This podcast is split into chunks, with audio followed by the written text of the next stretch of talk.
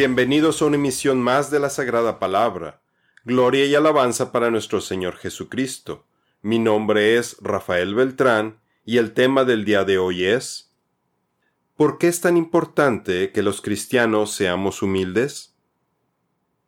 En esta emisión hablaremos de la humildad, la cual es uno de los atributos de Dios y uno de los dones que nos concede a través de su Espíritu. Veremos ejemplos de personas humildes en las Escrituras y por qué nos conviene seguir su ejemplo si queremos recibir bendiciones de Dios y vivir en paz. Recordemos que solo existen dos categorías de personas en este mundo, las personas salvadas y las perdidas. Porque no hay nadie que sea tan malo que no pueda ser salvado, y tampoco existe ninguno tan bueno que no necesite ser salvado. Y aunque el Señor ha hecho todo lo posible de su parte para salvar a todo el mundo, nuestro Creador nos da la oportunidad para que escojamos la categoría a la que queremos pertenecer.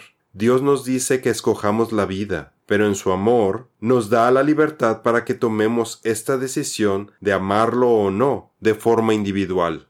Hoy pongo a los cielos y a la tierra por testigos contra ustedes de que he puesto ante ustedes la vida y la muerte, la bendición y la maldición. Escoge pues la vida para que tú y tu descendencia vivan. Deuteronomio 30:19. Porque la salvación es una decisión consciente y personal, que comienza con la humildad, cuando una persona decide humillarse ante el Señor, reconocer que ha pecado contra el Todopoderoso, pedirle perdón por sus pecados y poner su fe en el único que lo puede salvar, Jesucristo, Yeshua HaMashiach en hebreo. Para cuando una persona llega a este punto, tuvo que haber vencido a su propio orgullo, que le impedía tomar esta decisión tan trascendental en su vida. Y como creyentes, debemos con toda humildad poner a nuestro Señor Jesucristo en el trono de nuestras vidas y dejar que nuestro yo, nuestro egocentrismo y nuestro orgullo mueran cada día, siendo esta la única manera en la que podemos vivir nuestras vidas cristianas. Porque el Señor se agrada de su pueblo, a los humildes adornará con salvación. Salmo 149, 4. Humíllense delante del Señor y Él los exaltará. Santiago 4:10 La humildad a la que se refieren las escrituras no tiene la connotación negativa que el mundo nos quiere hacer creer. La humildad no es que uno mismo se menosprecie, porque como creyentes tenemos un gran valor como hijos de Dios, tan alto que Jesucristo estuvo dispuesto a pagar un precio demasiado alto por usted. Más bien, la humildad está basada principalmente en la obediencia y el servicio que le brindamos al Señor, a su reino y a los demás. Y crece cuando fomentamos una actitud de servicio también en nuestro hogar, iglesia y comunidad. Yeshua nos dijo que es mejor dar que recibir, por lo que nuestra humildad nos permitirá permanecer firmemente en los caminos del Señor y adicionalmente nos librará de otros pecados como el orgullo, la codicia, la ociosidad y el egoísmo. La humildad que desarrollemos traerá a nuestras vidas bienaventuranza del Señor y recompensas y honor de nuestro prójimo. En todo os he enseñado que, trabajando así, se debe ayudar a los necesitados y recordar las palabras del Señor Jesús, que dijo, más bienaventurado es dar que recibir. Hechos 20:35. Riquezas y honra y vida son la remuneración de la humildad y del temor del Señor. Proverbios 22:4. Tú, Señor, estás en las alturas, pero te dignas atender a los humildes. En cambio, te mantienes alejado de los orgullosos. Salmos 138, 6. ¿Qué es una bienaventuranza? Una bienaventuranza es una bendición, es obtener favor de Dios. La palabra utilizada para las bienaventuranzas en los Evangelios es Macarios, la cual significa bendecido, feliz y más feliz. Y expresa un estado permanente de felicidad cuando uno tiene todo lo que necesita espiritualmente, y no tanto la recepción pasiva de una bendición temporal o de corta duración. Y encontramos que los creyentes que son humildes son bienaventurados. Veamos a continuación qué es ser humildes y por qué nos conviene llevar un estilo de vida de humildad. Jesús dice, Bienaventurados los humildes, pues ellos heredarán la tierra. Mateo 5:5. Jesús dice, Bienaventurados los pobres en espíritu, pues de ellos es el reino de los cielos. Mateo 5:3. La palabra humildad en hebreo en las escrituras encontramos diferentes palabras para describir la humildad o ser humilde, y nos apoyaremos en el hebreo para entender mejor el significado de este concepto abstracto. Primero tenemos anawa, que significa humildad, gentileza, amabilidad o mansedumbre, y proviene de la raíz aná, que significa humillarse a sí mismo, afligir, debilitar, estar sometido. Dios usa la aflicción para provocar el arrepentimiento del pueblo de Israel para que regrese al buen camino, porque Él corrige a todos los que ama. Este fue el propósito de la peregrinación por el desierto, para humillar al rebelde y orgulloso Israel. Por eso debemos humildemente agradecer al Señor cuando nos aflige, porque es por nuestro propio bien, para que aprendamos la lección y maduremos espiritualmente. Otro significado de Aná es responder. Cuando Dios llamó al hombre por su palabra a través de Moisés y de los profetas, él esperaba una respuesta, y la respuesta apropiada es la obediencia, porque cuando lo rechazamos por falta de humildad, estamos pecando. También Aná se utiliza para suplicar por la misericordia, la gracia y la salvación de Dios. De la misma raíz tenemos el adjetivo Anau, que significa humilde, manso, sumiso, pobre, afligido y necesitado, enfatizando la condición moral y espiritual de los creyentes que han entendido que son mejor la aflicción y el sufrimiento provenientes del Señor porque producen una vida de humildad, que la vana y constante búsqueda de los incrédulos por la felicidad y la abundancia mundana.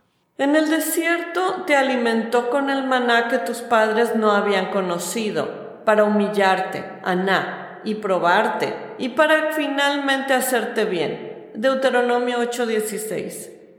Te daré gracias porque me has respondido, Aná, y has sido mi salvación, Yeshua. Salmos 118:21. Yo los destinaré a la espada, y todos ustedes se encorvarán para la matanza, porque llamé, pero no respondieron, Aná Hablé, pero no oyeron. Hicieron lo malo ante mis ojos y escogieron aquello que no me complacía. Isaías 65:12. Otra palabra es caná, que significa ser humilde, ser humillado, ser subyugado, ser abatido, por lo que este verbo se utiliza para denotar el someter a un pueblo o espíritu orgulloso y reacio expresa la acción de un rey al someterse a sí mismo y a su nación a Dios. Caná nos recuerda que mientras una persona o nación sea arrogante, rebelde y autosuficiente, Dios no puede hacer nada por ella para salvarla, bendecirla o ayudarla para que se mantenga por el buen camino. El llamarnos cristianos implica una sumisión total a la voluntad de Dios, porque esa es la única forma en la que podemos servir y lograr exitosamente el propósito de nuestras vidas. Si mi pueblo, sobre el cual se invoca mi nombre, se humilla, caná, y ora, y busca mi rostro, y se aparta de sus malos caminos, yo lo escucharé desde los cielos, perdonaré sus pecados y sanaré su tierra. Segunda de Crónicas 7:14. ¿Has visto cómo se ha humillado Caná, Acab, delante de mí? Por cuanto se ha humillado delante de mí, no traeré el mal en sus días. En los días de su hijo traeré el mal sobre su casa. Primera de Reyes 21:29. Ser humilde también es expresado por shafal, que también significa bajo de altura o posición, humilde de condición o espíritu, humillado, abatido, y es utilizado en la promesa de Dios de abatir y humillar a los que son arrogantes y orgullosos, mientras exalta a los que han caminado humildemente ante Él. La humillación y posterior restauración de Nabucodonosor nos presenta un ejemplo gráfico de esto en Daniel 4. El orgullo del hombre lo humillará, pero el de espíritu humilde, Shafal, obtendrá honores. Proverbios 29-23. Porque así dijo el alto y sublime, el que habita la eternidad y cuyo nombre es el santo. Yo habito en la altura y la santidad, pero habito también con el quebrantado y humilde, Shafal, de espíritu, para reavivar el espíritu de los humildes, Shafal y para vivificar el corazón de los quebrantados. Isaías 57:15. Ahora yo, Nabucodonosor, alabo, exalto y glorifico al Dios de los cielos, porque todas sus obras son verdad y sus caminos son justicia. Él puede humillar, Shefal, a los que andan con soberbia. Daniel 4:37. Jesús es nuestro ejemplo de humildad.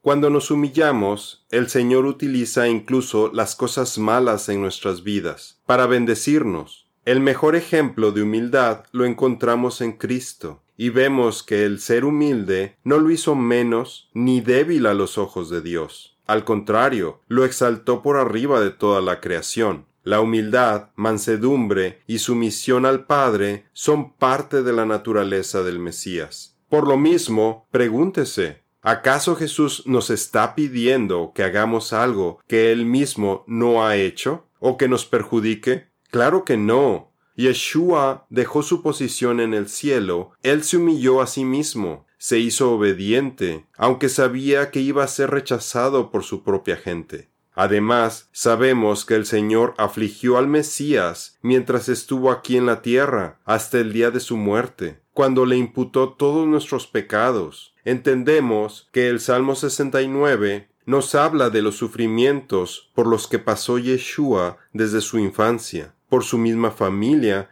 y por la gente que lo conocía, como lo vimos en nuestro estudio, la cronología de la Navidad, parte 4. El apóstol Juan nos dice que sus propios hermanos no creían en él. Despreciado y desechado entre los hombres, varón de dolores, experimentado en sufrimiento, y como que escondimos de él el rostro. Fue menospreciado y no lo estimamos. Isaías 53:3.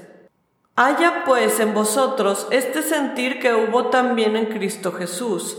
Él, siendo en forma de Dios, no estimó el ser igual a Dios como cosa a que aferrarse, sino que se despojó a sí mismo, tomó la forma de siervo y se hizo semejante a los hombres más aún, hallándose en la condición de hombre, se humilló a sí mismo, haciéndose obediente hasta la muerte, y muerte de cruz.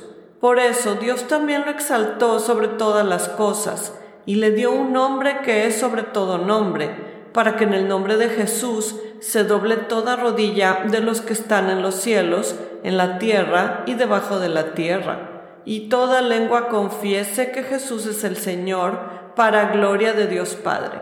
Filipenses 2, 5 al 11. El Señor nos quiere exhortar a que seamos humildes en nuestras vidas para la gloria del Padre. Debemos vivir una vida de humildad, y la marca de la humildad es el servicio a Dios y a nuestro prójimo. Por eso, Satanás, quien se exalta a sí mismo, busca que hagamos lo contrario, que seamos orgullosos y arrogantes. Por ello, los valores del mundo miden a un hombre por su inteligencia, fuerza, posición o riqueza. Sin embargo, el mundo olvida que cuando morimos dejamos atrás todo lo que tenemos y solo nos podemos llevar nuestras buenas acciones. ¿Qué se llevará usted consigo? ¿Qué es lo que verdaderamente importa en una persona? Considere al apóstol Pablo, quien sirvió con humildad al Señor cuando nos menciona que no fue una tarea fácil y que derramó lágrimas cuando fue puesto a prueba, pero no se desmotivó por ello, y nos exhorta a que nosotros también, humildemente, sirvamos al Señor de la misma forma, porque nuestra recompensa será muy grande. He servido al Señor con toda humildad, con lágrimas y con pruebas que vinieron sobre mí por causa de las intrigas de los judíos. Hechos 20:19. Que vivan con toda humildad y mansedumbre, con paciencia, soportándose unos a otros en amor. Efesios 4:2. Humíllense, pues, bajo la poderosa mano de Dios, para que Él los exalte a su debido tiempo. Primera de Pedro 5:6. En nuestra siguiente misión continuaremos hablando de la humildad. Mientras tanto, los dejo con esta exhortación del profeta Sofonías. Busquen al Señor todos los humildes de la tierra, los que han puesto en práctica sus normas. Busquen la justicia, busquen la humildad Tal vez encontrarán refugio en el día de la ira del Señor. Sofonías 2.3. Esto es todo por el día de hoy. Los esperamos en nuestra siguiente misión. Que Dios los bendiga.